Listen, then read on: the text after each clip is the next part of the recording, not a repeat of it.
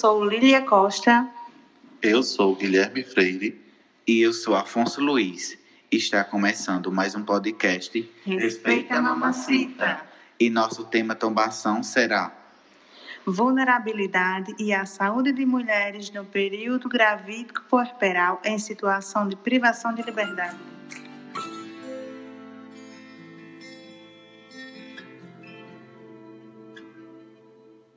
Serão tratadas nesse podcast questões como a presença de creches e berçários nas unidades prisionais, o acesso a medicamentos e exames, a questão do desligamento mamãe-bebê quando expira o tempo permitido de permanência, o período de aleitamento materno, dentre outros direitos assegurados no exercício da maternidade.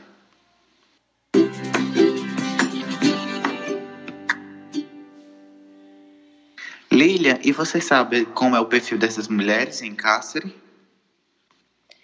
Sim, Afonso. Os dados mostram que a grande maioria das mulheres privadas de liberdade no Brasil tem seus perfis associados a mulheres jovens, solteiras ou com união não oficial, de cor parda ou preta, de baixa disposição financeira, escolaridade inferior ao segundo grau e muitas não possuem ocupação laboral antes da prisão e é primária como principal crime cometido tem-se o tráfico de drogas.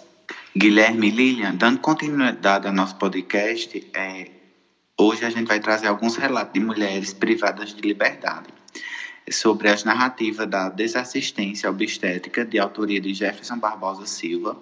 Eles são depoimentos reais extraídos a partir da vivência de, dessas mulheres em situação de cárcere me avaliaram e colocaram na sala de espera. A médica que me avaliou disse que esperar chegar até os 10 centímetros para eu ter minha filha. Só que eu estava muito nervosa e esses 2 centímetros que faltavam não aumentavam. Aí pegaram e me colocaram um soro para ir aumentando as contrações. Quando eu cheguei aqui no presídio, eu não sabia que estava grávida. Eu comecei a sentir muito enjoo e tontura. Daí eu pedi para subir e fui fazer exame, que só chegou o resultado depois de um mês. Eu senti muita dor ainda por conta da infecção urinária.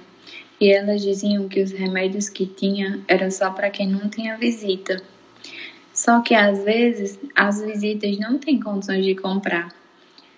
As meninas aqui não aguentavam ver eu sofrendo com tanta dor, aí me dava remédio do delas mesmo. Bem, eu percebi minha barriga crescendo e comecei a pedir para fazer um exame. Só que sempre me negavam, dizendo que estava faltando na casa. E assim o tempo foi passando. Quando chegou o resultado, já estava perto de ganhar minha menina. Só aí que eu fui para a cela. Eu disse: Doutora, eu quero só uma roupa para minha filha e um medicamento, porque eu estava sentindo muita dor. Ela olhou para minha cara, virou as costas e foi embora. Teve uma enfermeira lá que me apoiou, me ajudou muito nas coisas. Inclusive, ela até brigou com outra que não me tratou bem. Ela viu que eu ainda estava nervosa, me levou para uma sala, me deu água e conversou comigo, sempre me tratando super bem. Eu me senti segura, porque eu percebi que ainda tinha gente que não tinha preconceito com presa. Ela me abraçava, não tinha medo de chegar perto de mim, porque eu estava algemada. Eu sabia que naquele momento não seria mais maltratada. Me senti muito guardada. Quando eu cheguei aqui, já estava desconfiada que pudesse estar grávida, mas não fiz exame porque toda vez adiava. E eu ficava aqui presa, no pavilhão mesmo. Teve um dia que meu marido, que também está preso, mandou pelo advogado dele um teste de gravidez. Só aí que confirmou e eu pude ir para a cela das grávidas. Pessoal, depois desses relatos emocionantes e fortes, vamos trazer um dado recente da 12ª edição da Lista Mundial da População Carcerária o qual mostra que o Brasil está classificado em terceiro lugar no ranking mundial de maiores populações penitenciárias, com 690 mil presos ao todo, sendo aproximadamente 45 mil destes mulheres. É, Lilian, outro dado para completar a sua fala é que estima-se que a população carcerária feminina brasileira atualmente existe 208 grávidas, 44 puérperas e 12.821 são mães de crianças de até 12 anos. É, a gente viu algum desses dados né, bastante preocupantes. Agora a gente vai falar um pouco sobre os direitos dessas mulheres. O que a lei diz sobre isso? A assistência ao pré-natal, o parto e o puerpério, no contexto do sistema prisional, é um tema ainda pouco discutido no nosso país. De acordo com o Plano Nacional de Saúde, no sistema penitenciário, o Ministério da Saúde assegura a inclusão da população privada de liberdade no SUS. As mulheres privadas de liberdade têm assegurado algumas leis, como, por exemplo, a utilização de algemas no parto, onde, segundo a Lei 13.434 de 2017, é vedado o uso de algemas em mulheres grávidas durante os atos médicos hospitalares preparatórios para a realização do parto e durante o trabalho de parto, bem como em mulheres durante o período de puerpério imediato.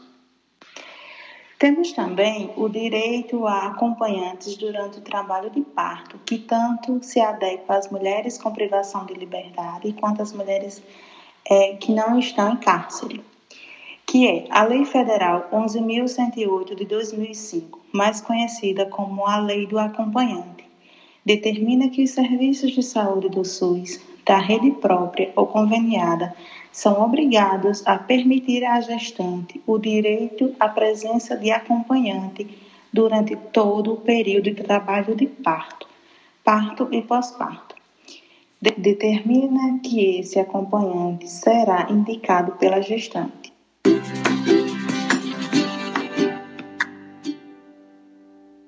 Dando continuidade ainda sobre esses direitos, a gente tem a Lei 11.942, que estabelece que as unidades prisionais femininas sejam adotadas seção para gestantes e parturientes e de creche para menores cuja responsável ainda esteja presa. Um dado é que apenas 14% das unidades femininas ou mistas conta com berçários e ou centros de referência materno-infantil, que compreendem espaços destinados a bebês com até 2 anos de idade. Já apenas 3% das unidades prisionais do país conta com espaços de creche. Verdade, Afonso. Já em relação ao aleitamento materno, o inciso L do artigo 5 da Constituição Federal traz que serão asseguradas às presidiárias condições para que possam estar com seus filhos durante o período de amamentação. O momento do pré-natal representa para a gestante a possibilidade de confirmar o desenvolvimento da gestação e é também uma ocasião de apresentar suas dúvidas, temores e sentimentos a respeito da gravidez, do parto, da maternidade e buscar o apoio profissional necessário. No caso da realidade carcerária brasileira, entende-se que é significativamente cruel para muitas reclusas grávidas, pois além de estarem condenadas, veem seus filhos inocentes ainda em seus ventres sofrerem as consequências de seus atos delituosos. Meninos, por mais que o acompanhamento durante o pré-natal e o parto e amamentação seja importante, infelizmente, na maioria das vezes, são realizados de forma inadequada e, por vezes, são incapazes, trazendo risco não só para a saúde das grávidas privadas de liberdade, mas também para o feto durante seu período de formação. Contudo, dentre as inúmeras situações que flagelam o sistema prisional, a falta de estrutura é um dos aspectos de maior relevância para as gestantes com privação de liberdade. É importante salientar que, estruturalmente, as penitenciárias não foram projetadas para a população feminina, fato que dificulta a prestação da assistência a essas mulheres, né, privadas de liberdade Agora, para finalizar nosso podcast de hoje, vamos trazer para vocês um relato da experiência da profissional de saúde. Ela que é enfermeira, doutora em saúde pública pela Escola Nacional de Saúde Pública da Fundação Oswaldo Cruz. Atua como professora adjunta do curso de bacharelado em enfermagem da Universidade Federal de Campina Grande. É ativista pela garantia dos direitos à saúde de mulheres sob privação de liberdade e pela humanização do parto e nascimento. É atuante também na penitenciária de reeducação feminina Maria Júlia Maranhão, na cidade de João Pessoa. Seja bem-vindo ao nosso podcast, professora Gigliola Bernardo. Fique à vontade agora para contar um pouco sobre a sua experiência em relação à garantia dos direitos à saúde das mulheres em privação de liberdade. Primeiramente, agradecer o convite para passar e falar um pouco a respeito da minha experiência com o processo de cuidado às mulheres privadas de liberdade. Então, o que eu gostaria de dizer nesse momento é que, primeiramente, essa população é uma população que vem crescendo a cada dia, em torno, nos últimos 10 anos, de mais de 500%, quase 600% a mais de mulheres no cárcere. E que, em detrimento a isso, nós, profissionais de saúde, futuros profissionais de saúde, temos que atentar para essa comunidade privada de liberdade como detentora de direitos, não só de deveres, elas estão privadas de liberdade, elas não estão privadas de direito.